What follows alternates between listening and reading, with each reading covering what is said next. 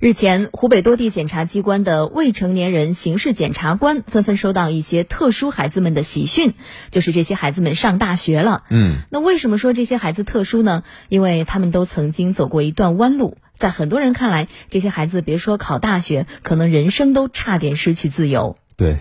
推一把是罪犯，拉一把是学生。那面对这些孩子，检察官们工作的重点不是怎么样惩罚，而是如何挽救。那根据统计，今年我省检察机关共对一百名未成年人依法依规作出相对不起诉、附条件不起诉的决定，让他们可以继续完成学业。那这些未成年人最终是全部考取大学。详情我们来听湖台记者李丹琼、同学刘依婷的报道。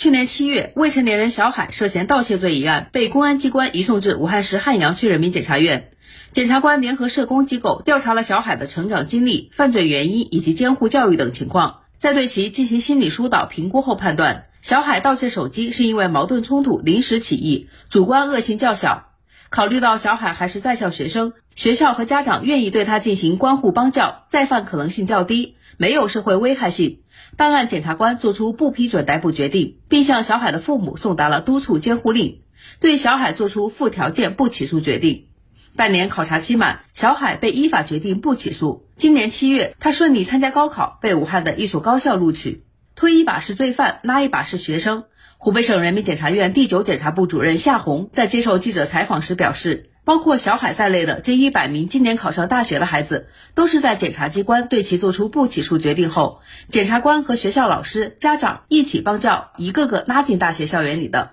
这些孩子呢，都是涉及轻伤害、寻衅滋事、聚众斗殴、盗窃等一些轻微的刑事犯罪的未成年人，犯罪情节较轻，有悔罪表现，经评估转化可能性大，所以呢，我们对他们作出。相对不起诉、附条件不起诉处理，家庭教育缺失和同辈影响是导致未成年人犯罪的两个主要因素，而司法保护是未成年人健康成长的最后一道防线。看到曾经走过弯路的孩子，在社会各方的帮助下，通过自己的努力考上大学。夏红说：“每次听到这样的好消息，检察官都特别的欣慰。我们未成年警察工作不仅是办案，更重要的。”是通过大量的教育、感化、挽救工作，使这些孩子实现自我成长，重新回归家庭，顺利的融入社会。同时，宽容并不等于纵容。对于未成年恶性犯罪，检察机关依然会